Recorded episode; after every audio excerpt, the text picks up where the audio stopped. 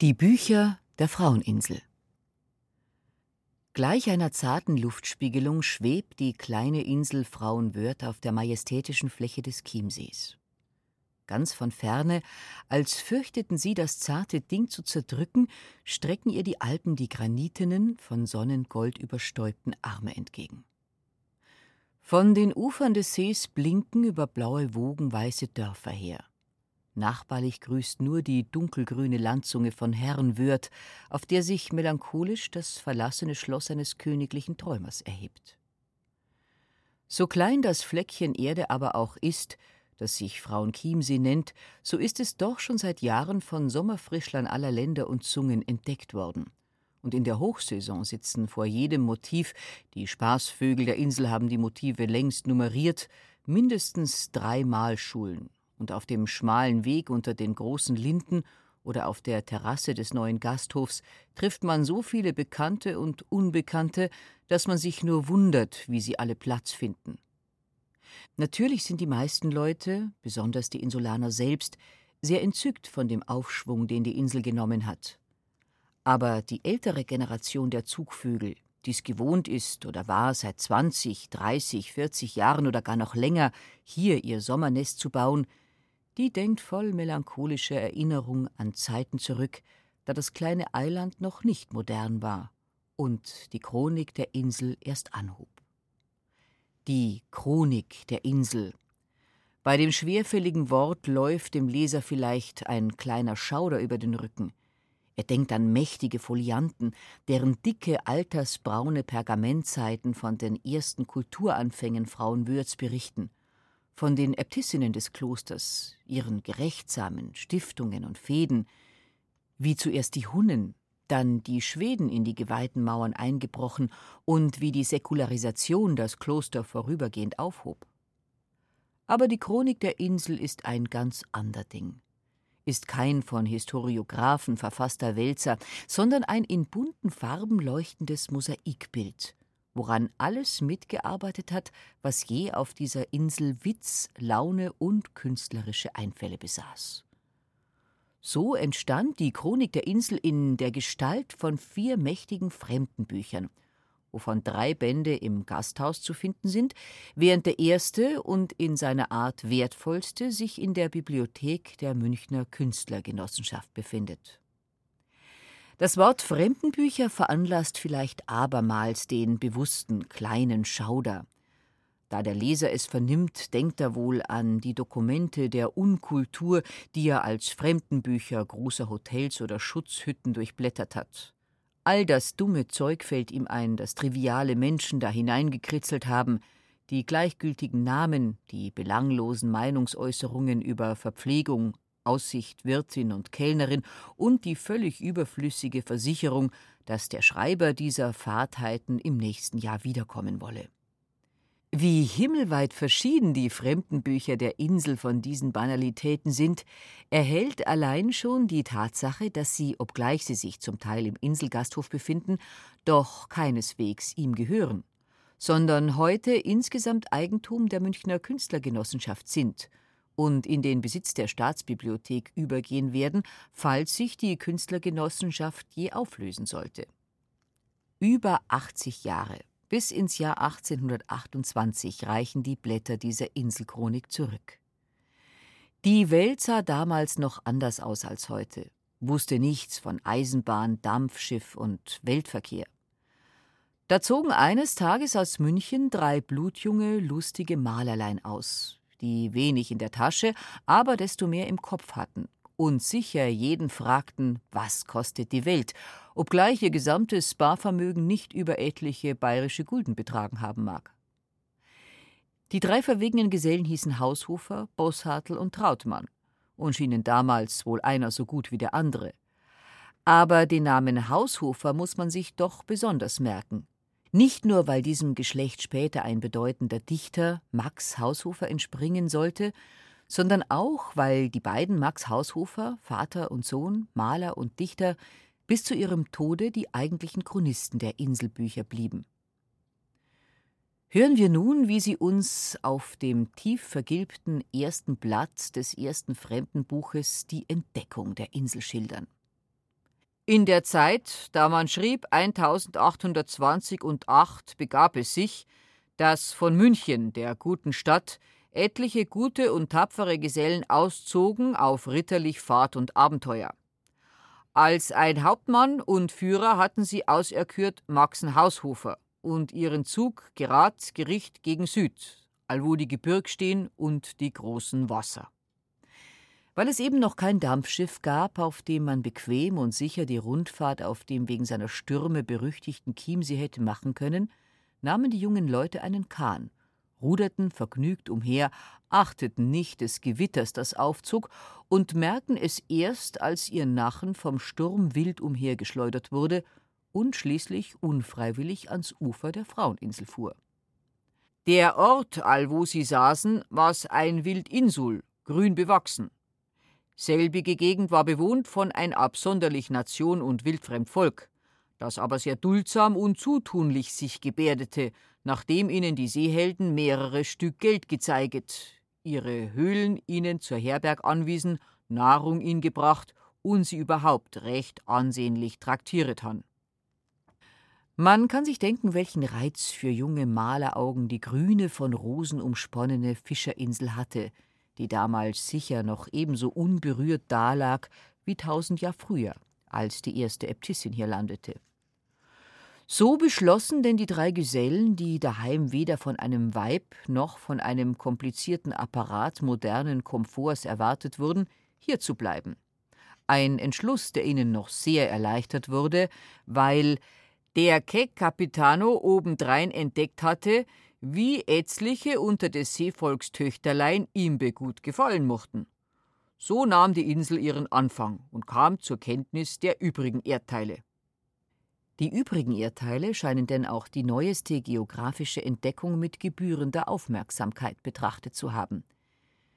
Die allzeit reiselustigen Engländer kamen in erster Linie auf die grüne Fischerinsel, erheiterten die Malersleute durch ihren landesüblichen Spleen, wie im Jahre 1835 der seltsame Mensch und Hundsfreund Dr. Carol Nuth mit seiner geliebten Bestia Diane. Oder erfreuten die bayerischen Mägen mit den Segnungen britischer Küchenkultur. 1835 erschien Henricus Marr, als welcher der schätzbare Erfinder der Beefsteaks von denen Engländern Alhero gebracht und die Wildköchinnen darin unterwiesen hat. Jahr um Jahr vermelden sie so im hübschen Stil alter Chronisten, was sich auf der Insel ereignet. Und wer außer der Feder auch noch den Stift führen und die Farbe meistern kann, der setzt eine hübsche Illustration dazu. Der Ruf der lustigen Malerherberge auf der Insel beginnt an Bedeutung und Verbreitung zu gewinnen. Was immer die langen Locken und das Samtjackett trägt oder sich auf dem Parnass umhertummelt, unternimmt einmal eine Sommerfahrt auf die Malerinsel, zeigt im Fremdenbuch, wes Geistes Kind er sei, und gar mancher von ihnen musste sein Leben lang immer wiederkehren. Sei's, dass es ihm der Zauber der Insel oder auch eine von des Seevolks Töchtern angetan habe. Anno 1838, dem 3. Oktober, war die lustige Hochzeit des berühmten Führers und Entdeckers Maxen Haushofer mit dem ersten Meerfräulein, so er auf der Insel entdeckte, Anna Benamset aus dem Geschlecht der Dumser. Die Dumser, die Wirtsleute der Insel, hatten aber noch mehr hübsche Töchter. 1840 war die zweite Hochzeit und lustsam Beilager des bemeldeten Meister Ruben mit dem zweiten Meerweiblein Susanne, deren Schwester. Der junge Österreicher, der um die Susanne Dumser freite, war Christian Ruben, der spätere Akademiedirektor von Prag und Wien, dessen Bild Kolumbus bei der Entdeckung Amerikas wohl jedem bekannt ist und dessen Namen mit dem Kunstleben Prags und Wiens unlöslich verknüpft ist. Wer aber glaubt, dass auf die Insel nur Maler und nicht auch Malerinnen gekommen seien, befindet sich in einem großen Irrtum. Sehr bald schon meldet die Chronik mit einem humoristischen Seufzer Item sind unter anderen schlimmen Fährlichkeiten in diesem Jahr wiederum sieben weibliche Malergesellen auf der Insel gewesen. Ein wenig später, zur Krinolinenzeit, sehen wir sogar schon eine ganze weibliche Malschule sehr ergötzlich abkonterfeit. Junge und alte Weiblein im gewaltigen Reifrock, den Herrenwinker oder sonst ein Hutungetüm auf dem Kopf, malen eifrig dasselbe Motiv. Eine ziemlich blöd dreinschauende Fischerdirn in einem Kahn. Ein anderes, von Löft Senior gezeichnetes und getuschtes Bildchen zeigt einen im Grünen auf dem Rücken liegenden schnarchenden Mann, den vier lustige Krinolinenweiblein kichernd aufnehmen. Darunter liest man wie die weiblichen Malergesellen ein arm schwedisch Maler im Schlaf heimlicherweise nach Art derer Weibsen auf dem Ganzzipfel abkonterfein. So heimtückisch die holde Weiblichkeit sich aber auch gegen die armen Maler betrug, so scheint doch die Insel gerade um diese Sommergäste rundum weidlich beneidet worden zu sein. Wenigstens vermeldet die Chronik, dass, als die Gäste von Herrenchiemsee ein ländlich Fest arrangieren wollten, sie genötigt waren, die Damen der Insel dazu auszuleihen, was natürlich nur zur Hebung der Fröhlichkeit beitrug. Begunnte auch bald beim lieblichen Spiel der Frau Musika ein ganz heftig Walzen und zierlich Beinschwenken. Ist keinem die Nacht zu lang gewesen. Han aber die von Frauen Wörth nix abgelassen hingegen die Weibsen fein und fürsichtig alle wiederum der Insula einverleibet. An Festen gab's überhaupt keinen Mangel. Jedes kleine Ereignis der Insel und jedes große der Zeitgeschichte wurde in der Chronik in Wort und Farbe, in Wirklichkeit mit Musik und Tanz verherrlicht, wobei die Festunternehmer sich selbst mit hübschem Spott bedachten und seint in denen Schiffen, so mit farbigem Flitterwerk und Blumen behangen gewesen, auf den Ganzzipfel hinübergefahren, dass denen Insulanern schier der Verstand vergangen vor grausamer Pracht und Herrlichkeit. Ach, die Ansprüche an Pracht und Herrlichkeit waren damals noch gering, und die Preise der Lebensmittel waren es erst recht.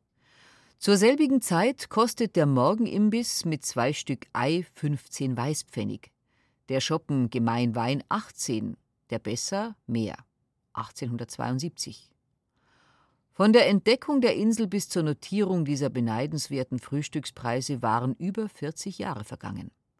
Mancher von den lustigen Gesellen, die damals zuerst auf dem Eiland gelandet, war schon fortgezogen in das geheimnisvolle Land, von dem es keine Wiederkehr gibt. Wiederum manch anderer war vom unbekannten Malerlein zum berühmten Namen geworden aber die Liebe zur Chronik überdauerte Tod und Ruhm. Zu den Urgästen waren im Laufe der Zeit die bekannten Chiemsee-Maler Wopfner und Raub gekommen, und jedes Jahr fand sich, wenn auch nur vorübergehend, der junge Wilhelm Jensen ein, der zwar nicht auf der Insel, aber doch am Chiemsee das schöne Mädchen kennenlernte und freite, das ihm sein großes Lebensglück gab.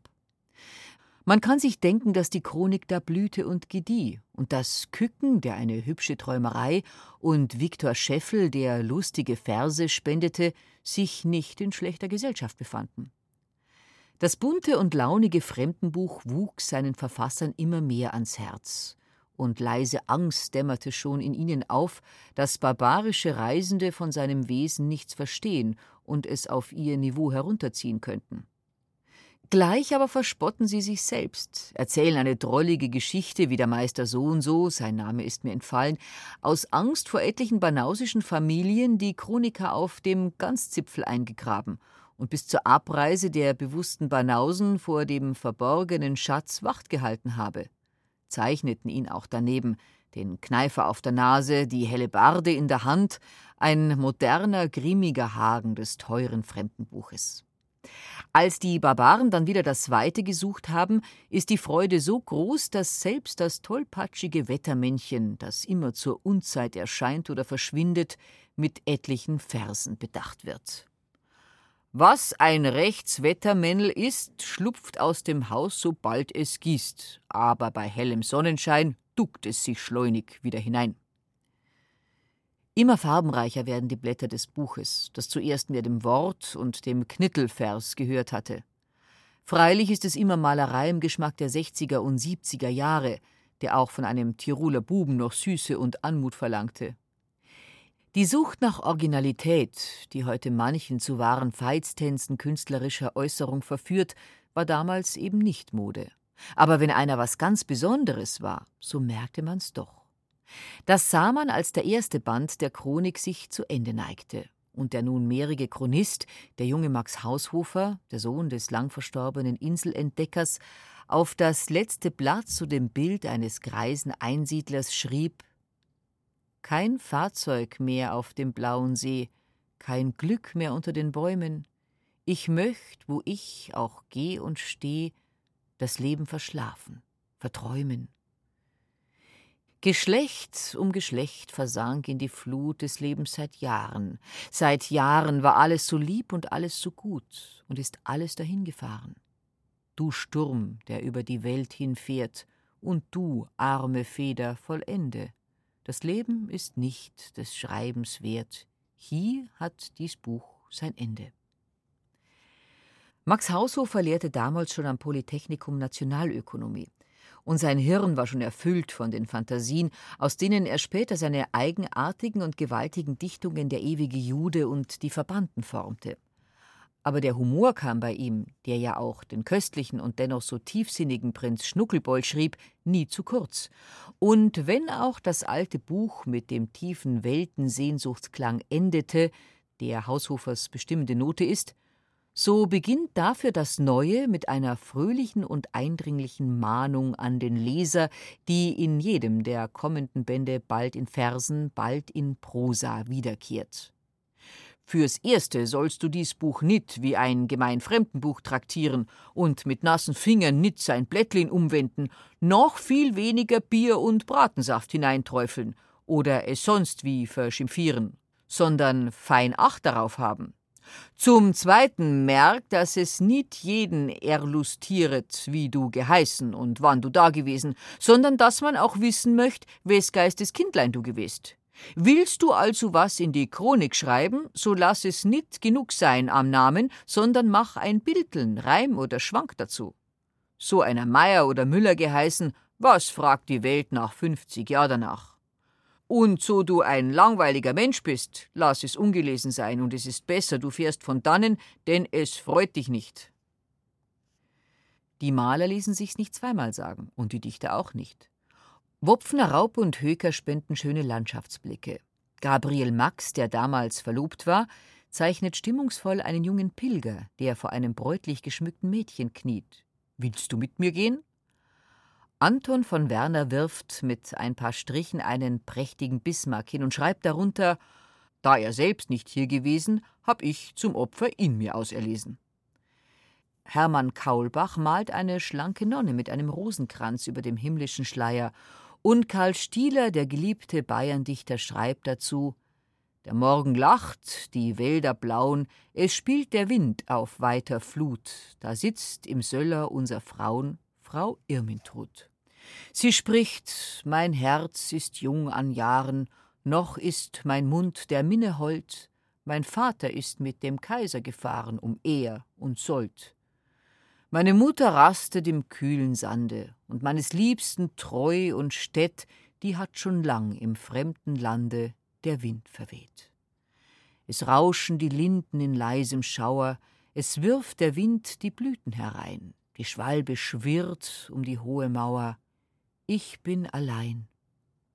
Frau Irmintrud mit den goldenen Haaren, Frau Irmintrud mit dem süßen Blick, sie spricht, so schau ich hinaus seit Jahren und wart auf Glück. Max Haushofer schreibt hier zum ersten Mal sein Lied Versunken aus den Verbanden nieder, das in seiner geheimnisvollen Sehnsuchtsstimmung wieder an das letzte Blatt des ersten Buches gemahnt. Ich komme, wenn's dem Geschick gefällt, nach siebenzigtausend Jahren aus einer unendlich fernen Welt wieder hierher gefahren. Dann finde ich vielleicht ein weites Meer, das an die Alpen brandet.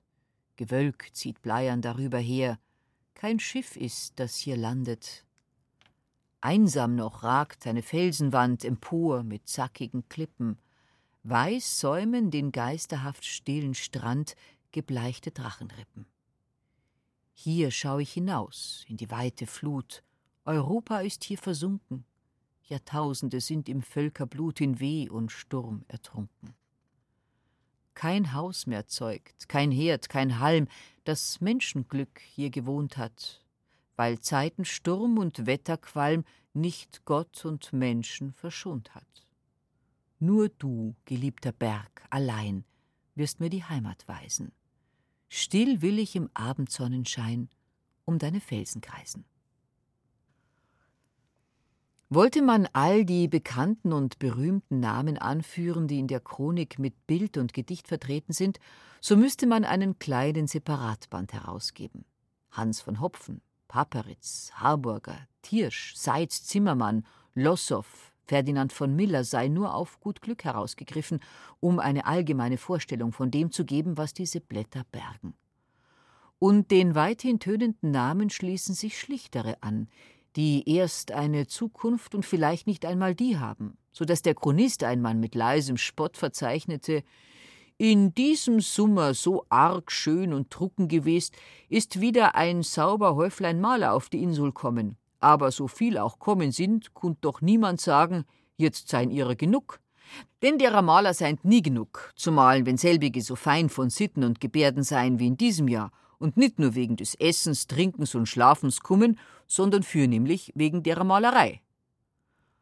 Und wieder ein andermal mokiert er sich gar nett und gutmütig über den billigen Haferltarock der Malersleut. Item ist in diesem Jahr viel Wüst und nass Witterung gewesen und han derhalben die Maler und ihre Freund das Karteln und Knöcheln erlernt und mit denen Goldgülden nur umeinander geschmissen, dass es eine Freud gewesen zu schauen, wie die Edelmalerei Reichtümer schaffet. Daneben sind die Herren abkonterfeit, wie sie die Karten in den Tisch hineinhauen und den Würfelbecher wütend schwingen, und auch ohne des Chronisten sanfte Ironie wüsste man, dass der Goldgulden in dieser Spielhölle eine nur vom Hörensagen bekannte Lastererscheinung war. Der Meister Raub aber hat sich doch vorgenommen, dem Chronisten, seinem Freund, für die Frotzelei seiner raffaelischen Kollegen einmal eins auszuwischen. Und darum schrieb und malte er einst heimlich in die Chronik ein Blatt, das eine Geschichte erzählt, deren Helden Max Haushofer und eine Kuh sind. Die Geschichte ist so absonderlich und drollig, dass ich sie wörtlich hierher setze. Wie alldieweil, so auch heuer hat unser viel edler Chronista, der sehr gelahrte Professor Meister Haushofer, viel heiter Sprüchlin und Gedichten, so auch von denen Malern und deren Absonderlichkeiten in die Chronika gespennt. Auch fein illustriert und die Malersgesellen fleißig dazu angehalten, dieselben mit Bildlin zu zieren. Seien ihm darob die Malersleut, allwie auch die Frump Herbergsmutter, absunderlich der verehrt Leser zu vielem Dank verpflicht. Lässt sich auch sonst viel gar Guts und Schöns von demselbigen vermelden.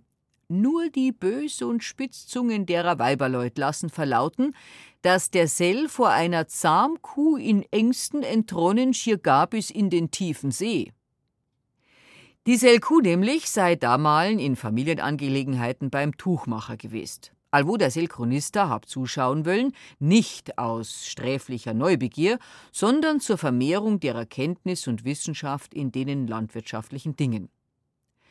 Ist dabei gewesen zum ersten der sehr gelahrte Professor derer Bildnussmalerei und Magister Reif aus der gurten und getreuen Stadt Aachen, weit drunten im borussischen Rheinland, zum anderen unser viel edler Meister Wopfner. All dieweil nun die Geschäften selbiger Kuh nicht nach derer Wunsch und Willen verloffen, hub diesel an sich gar erschröcklich zu gebärden, absunderlich mit dem Fuß gar grausam den Boden zu scharren. Darob entsetzten sich die Dreie sogar sehr, dass sie jählings entwichen, der Chronista in den See hinein, von wannen er schwimmend das rettende Gstaad erreicht desselbigen Wasserdroschkenfuhrwerk haben nimmer so eilig zu segeln vermöget, als der Sell dazumalen über den See geschwommen. Die anderen zwei Herren entgegen han erst im Wirtshaus eingehalten, allwo die Sell hinter der Kücheltür ein fest Bollwerk gefunden und ihren ausgehaltenen Schrecken mit einer Mass tapfer bekämpft han. Seint auch Gott sei Dank alsbald wieder wohl gewesen, in seinen aufgezeichneten Schriften hat der Vieledelchronista diese Historiam bis anhero nicht vermeldt. Her entgegen steht zu hoffen, dass der Sell später Bericht, inwieweit denen Weiberleut in dieser Sache zu trauen gewesen.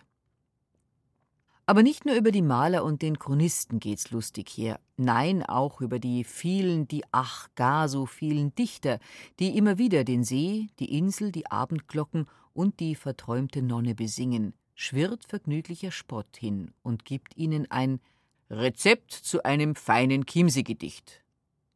So ein Fremdling anherukommt und benebst Essen und Trinken auch derer edlen Dichtkunst pflegen wollt, für denselben haben wir ein Rezeptum zusammengestellt, so dass hinfür jeden, auch wann er nur kurz verweilet, möglich sei, nicht nur keine Schulden, sondern ein Poem zu hinterlassen. Hierzu nimmt man folgende Reime: Glut, Flut stets zu verwenden. See, Weh oder auch Wasserfee, Tee hingegen vermeiden. Fische, Tische oder wann's not tut, Frische. Linde, Empfinde oder Abendwinde. Gemäuer, Ungeheuer oder Feuer. Insel, Pinsel oder, was auch gut, Gewinsel. Strand, Kampenwand oder allerhand. Frauenwürt, unerhört, vielleicht auch herzbetört. Turm, Wurm, auch Sturm brauchbar. Abendglocken, Locken, Socken und Brocken nicht gut. Sonne, Nonne, letztere mit Vorsicht zu verwenden. Wellenschaum, Traum, eventuell Baum und kaum. Von diesen Reimlein nimm etwa ein acht oder zwölf Stück, quirle selbige gut durch oder lass sie von einem Kugelmensch durcheinander rühren, setz noch etliche Wörtlein aus dem eigenen hinzu und das Poem ist fertig. Probatum ist. Dies Rezept scheint denn auch unheimlich oft ausprobiert worden zu sein, denn auf einer der nächsten Seiten zeigt ein erschütterndes Bild der wild gewordene Pegasus, wie das Dichterus wütend nach allen Seiten ausschlägt, während eine drollige Randleiste die unzähligen und immer wiederkehrenden Verfehlungen gegen das Versmaß glossiert. Aber neben dem Spott gibt's auch allerhand kleine Kulturkuriosa – deren Erläuterung beweist, wie die Verfasser dieser Inselbücher auch im Kleinen das Große und den Zusammenhang mit dem Ganzen zu erfassen verstanden. Da werden zum Beispiel neben den uralten Lindenbäumen der Insel 18 junge Linden gepflanzt. Und sogleich widmet der Chronist sie und ihre Zukunft den Enkeln. Ohne Aufdringlichkeit, ohne Tendenz, nur in sanfter und selbstverständlicher Resignation sich und sein Geschlecht mit den alt gewordenen Linden vergleichend.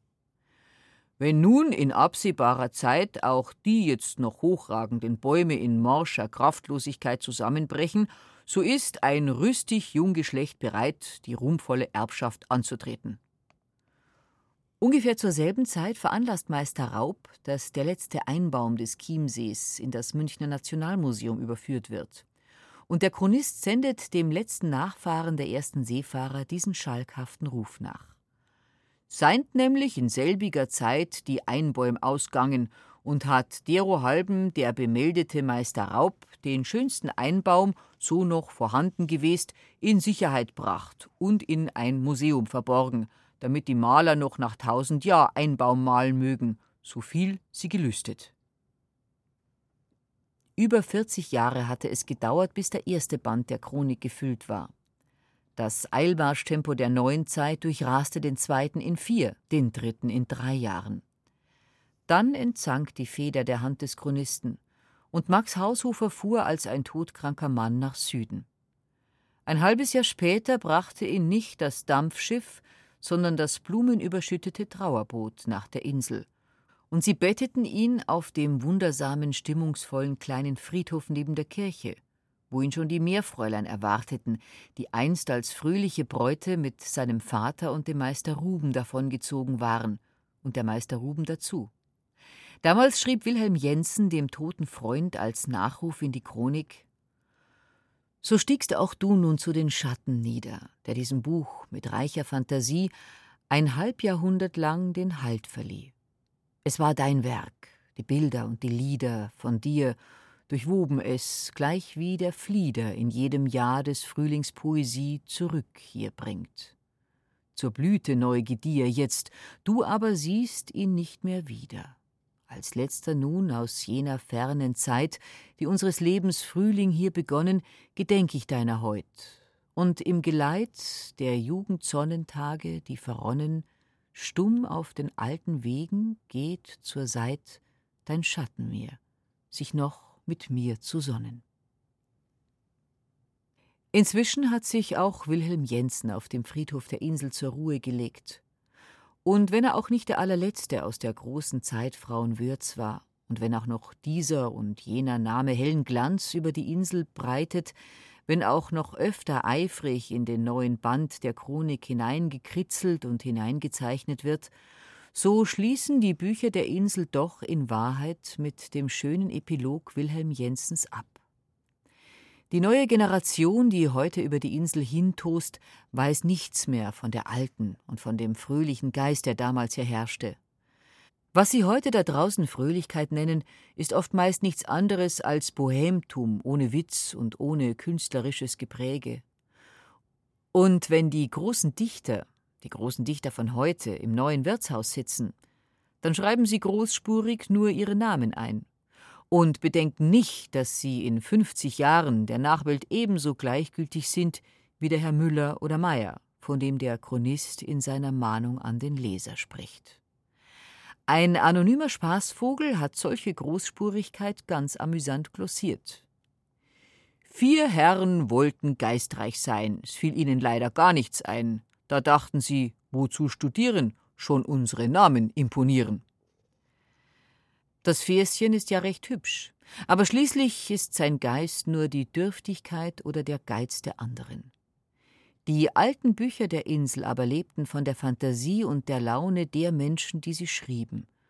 Und darum eben gingen sie an dem Tag zu Ende, an dem die alte Generation versank. Eine Generation, die auf der geliebten Insel so primitiv gewohnt und gelebt hatte, wie es heute kein Ladengüngling mehr täte die aber so reich war an Einfällen und Humor, dass sie jahrzehntelang Schätze verschenken konnte, ohne arm zu werden.